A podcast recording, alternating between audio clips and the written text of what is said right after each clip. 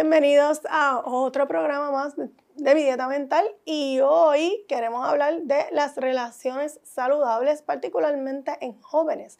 Pero antes de pasar a ese tema, le agradezco a mi grupo Conexa por el trabajo tan maravilloso que hacen de postear estos podcasts en las diferentes plataformas y que estén disponibles para ustedes, tanto en YouTube como en mi página limaridias.com y también a través de todas las plataformas de podcast. Así que si te interesa conocer qué hemos estado haciendo, qué otros temas tenemos eh, en mi dieta mental, accede a limaridias.com, también busca el canal de la doctora Limari Díaz en YouTube o búscanos en tu plataforma de podcast favorito a través de mi dieta mental. Y ahí vas a poder eh, escuchar nuestros episodios sin la necesidad de tenerlos en una pantalla. Así que eh, te agradezco tu presencia, agradezco tu patrocinio, estar con nosotros aquí y eh, mi dieta mental, como siempre les explico, surge de una necesidad de esta servidora de compartir herramientas que fueron maravillosas en mi proceso de cambio, en mi proceso de evolución y que ahora yo quiero compartirlas con ustedes para que ustedes tengan también esa posibilidad de tener estas herramientas y de cuestionarse y preguntarse cómo está su mente, cómo está su ser y que puedan seguir haciendo ese auto, eh, esa autorreflexión que tan importante eh, viene a ser en tiempos como los que estamos viviendo. Eh, porque no nos queda de otra. O nos miramos por dentro y autorreflexionamos o simplemente dejamos de ser. Para seguir siendo para seguir estando conscientes hay que mirarse. Y por eso este programa de hoy tiene el interés de hablar un poco de las relaciones de pareja en gente joven, eh, eh, más jovencitos, ¿verdad? Eh, porque yo soy joven todavía, pero más jovencito.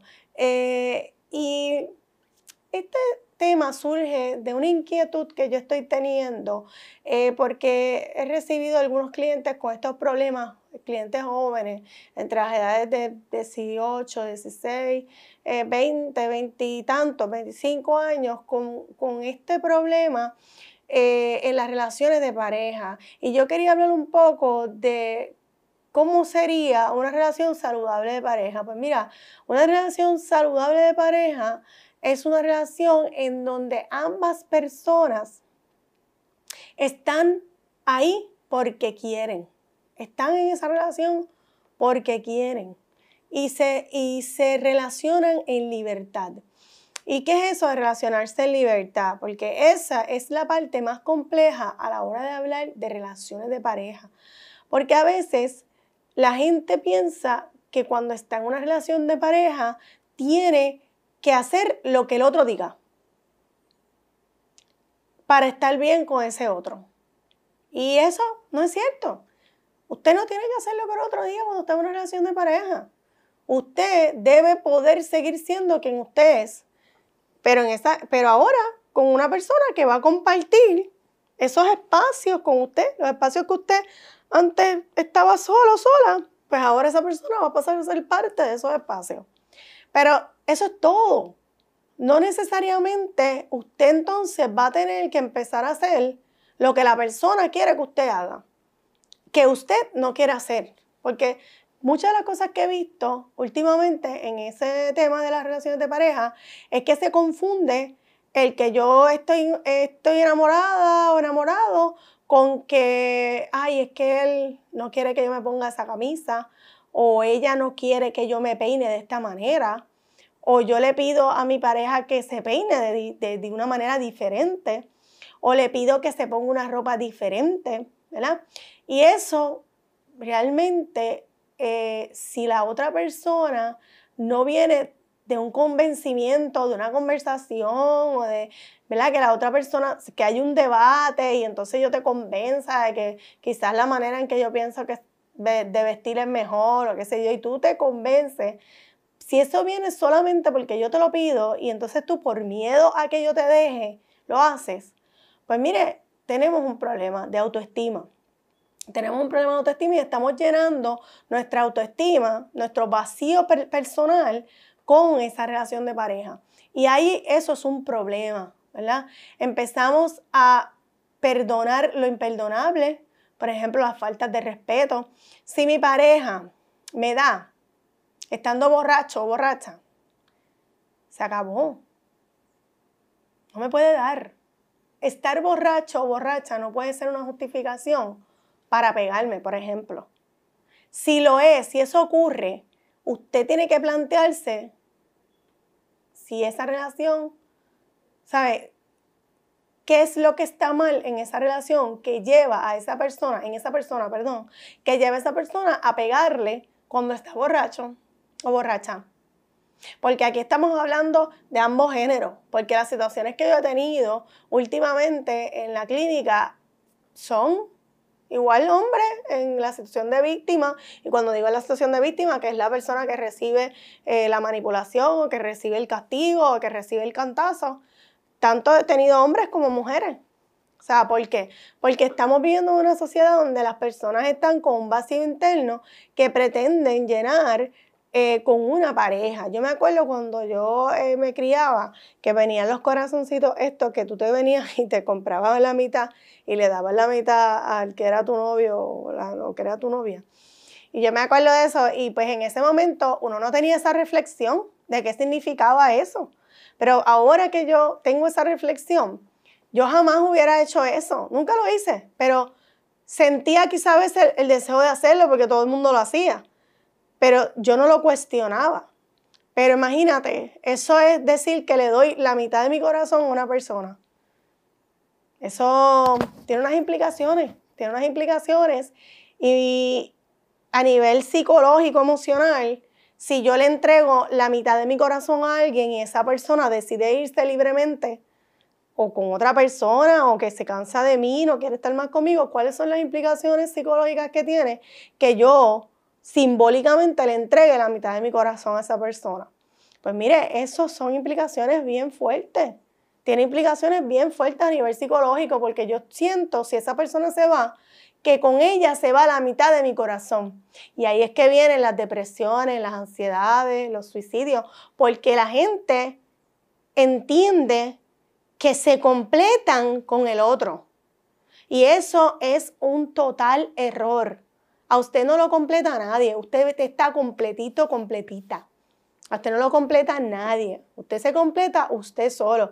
Si usted tiene problemas, si tú que me escuchas, tienes issues, compartiendo con la gente, haciendo amistades, sintiéndote cómodo en escenarios sociales, tú tienes un problema psicológico, tú. No venir, buscarte una pareja para que te ayude a, entrar en círculos sociales, a sentirte cómodo con otra gente. Eso es buscar, como yo digo, ponerle brea a un hoyo en una carretera que donde la brea ya está sucia, donde se filtra por todos lados y tendrías que hacer un trabajo completamente nuevo para que ese hoyo no se vuelva a abrir. Así que el buscarte pareja para que te ayude a algo, para que te ayude a sentirte seguro, para que te ayude. Eso es como el, drogadicto con la droga. Eso es una relación de codependencia y eso no tiene un futuro eh, memorable. Eso no puede ser un futuro bueno. Y es bien importante decir estas cosas porque a veces pensamos que nos buscamos una pareja para que nos ayude a echar para adelante, para que nos dé estabilidad, tenemos esas creencias que vienen de nuestros ancestros, de nuestros papás, quizás de, nuestros, de cómo nuestros papás significaban sus relaciones, de cómo nosotros entendimos que nuestros papás querían que nosotros fuéramos y qué entendimiento nosotros tuvimos por, por traumas que tuvimos de chiquitos, que entendimos que solamente la estabilidad se conseguía teniendo pareja. Que si yo no tengo pareja, yo no estoy seguro o segura. Buscamos gente que sean diferentes a nosotros, que sean súper como súper sociables, si nosotros somos tímidos, que sean súper ah, este, este, como emprendedores, emprendedoras. ¿Por qué? Porque lo necesitamos nosotros o lo buscamos porque nos hace brillar, porque estamos contentos con esa persona, porque queremos que sea parte de nuestra vida y queremos caminar con esa persona, porque nos sentimos orgullosos, orgullosas de esa persona. Porque eh, hay una diferencia abismal entre tú sentirte orgullosa de esa persona y tú querer que esa persona esté contigo por cómo tú te sientes cuando estás con ella. Había una canción de Ricardo Eljona que decía que, bueno, no me, la, no me acuerdo exactamente de memoria, pero la premisa era que yo, tú estás enamorada de mí por cómo tú eres cuando yo estoy contigo. Y eso es una X completa. Si yo estoy con una persona por cómo esa persona me hace sentir, entonces yo tengo un problema porque yo mismo no me sé hacer sentir bien yo. Yo primero tendría que poderme hacer sentir bien yo, sola. Y después entonces buscar pareja para compartir con esa pareja lo que yo aprendí, lo que yo tengo. Pero de otra manera es un error. Y yo he visto muchas parejas de distintas edades, no solamente jovencitos, pero en esta ocasión le estoy hablando a gente más joven porque lo he visto en muchos jóvenes que se están perdidos en el mundo buscando a alguien que, los, que, les dé, que les dé dirección, alguien que los apoye, alguien. Entonces, en esa búsqueda, de momento hay alguien que los apoya, alguien que los escucha, alguien que los entiende. Y entonces son capaces de regalarle su poder. Y cuando yo digo regalarle su poder es cuando empiezan a decirte, bueno, pues para estar conmigo tienes que eh, dejar de usar esa ropa. Tienes que peinarte de esta manera. Tienes que eh, eh, ir a los sitios que a mí me gustan. Ay, tienes que dejar esa amistad porque esa amistad que tú no me gusta. Esa amistad no me gusta. Empiezan a alejarte de, de tus amigos, empiezan a criticar a tus amigos, hacerte creer que tus amigos están mal, de tu propia familia. Empezaron a criticar a tu familia, a decirte, ay, tu familia es esto. Hasta que cuando vienes a ver, te alejaron de tu familia, de tus amigos. Y te se convirtieron ustedes dos solamente en, solos en el mundo. Nosotros contra el mundo. Pues mire, ojo con eso. Porque no hay, no hay criterios para que alguien te ame. Nadie tiene que hacer nada. Tú no tienes que hacer nada para que alguien te quiera. Tú simplemente puedes ser como tú eres y la gente, el que quiera estar contigo, pues es para compartir la vida, compartir lo que conocen, pero no debería ser, no deben tener esos criterios de selección, porque si ya del saque, cuando tú empiezas a salir con ellos, te están poniendo tantas reglas, pues entonces lo que quieren es cambiarte. Y cuando tú quieres cambiar a una persona, tú realmente no estás en una relación saludable. Yo no sé si es amor o no es amor, pero tú no estás en una relación saludable cuando tú intentas que la otra persona cambie casi toda su vida para estar contigo. Y si algo, alguno de ustedes está viviendo una situación como esa, donde usted entiende que la persona le está quitando su poder, le está pidiendo que usted haga cosas que usted no quiere hacer, lo está convenciendo de que ciertas amistades no son buenas, eh, le pega, beben demasiado y después que beben se insultan. Pues mire, no está en una relación saludable y es, un, es una situación en la que, de la que debe salir. Y créame que hay gente que lo puede escuchar, hay gente que lo va a apoyar, hay grupos para esto, su propia familia, hay gente que puede ayudarles a, a salir de ahí, pero no es una relación saludable.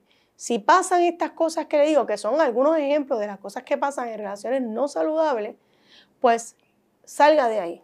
Salga de ahí, pare, piense, reflexione y mire que más adelante hay gente, como uno dice, pero más adelante no tiene que haber gente. Más adelante está usted y su amor propio. Usted y la posibilidad de usted mismo, misma, hacerse feliz, hacerse eh, pleno, plena y tener paz. Usted mismo. No hay nadie más que pueda hacer eso por usted mejor que usted mismo. Así que con eso, ¿verdad? Cierro este capítulo y les recomiendo en esta ocasión un libro que se llama eh, eh, Los cinco lenguajes del amor. Los cinco lenguajes del amor está en audiolibro también para que usted vaya entendiendo del amor, esto de cómo la gente ama, porque amamos diferente. Cada uno de nosotros ama diferente. Y cuando nosotros empezamos a entender eh, el lenguaje de, que cada uno tiene del amor, empieza a entender mejor quién podría ser una persona que puede compartir con nosotros ese amor. Ese amor que primero nosotros nos debemos a nosotros mismos y que después que lo tengamos por nosotros mismos, entonces podemos compartir con los demás. Y eso hasta en la Biblia lo dice, ¿verdad? Ama a tu prójimo como a ti mismo. Es decir, amate primero tú antes de ir a darle eh, el amor o lo que tú crees que es amor a otra persona. Así que con eso los dejo, los cinco lenguajes del amor, verifiquen el libro, está en audiolibro también gratuito en YouTube. Así que eh, pónganse eso de asignación antes de que acabe el año eh, y evalúen sus relaciones, evalúen cómo se están relacionando con la gente. Cada relación es un espejo, así que lo que ves mal en el otro es algo tuyo que no te gusta. Así que mira tu relación, evalúa cómo tú estás relacionándote con la gente y mira a ver si es una relación saludable o una relación tóxica de la que debes salir pronto. Así que muchas gracias y muchas bendiciones para todos ustedes.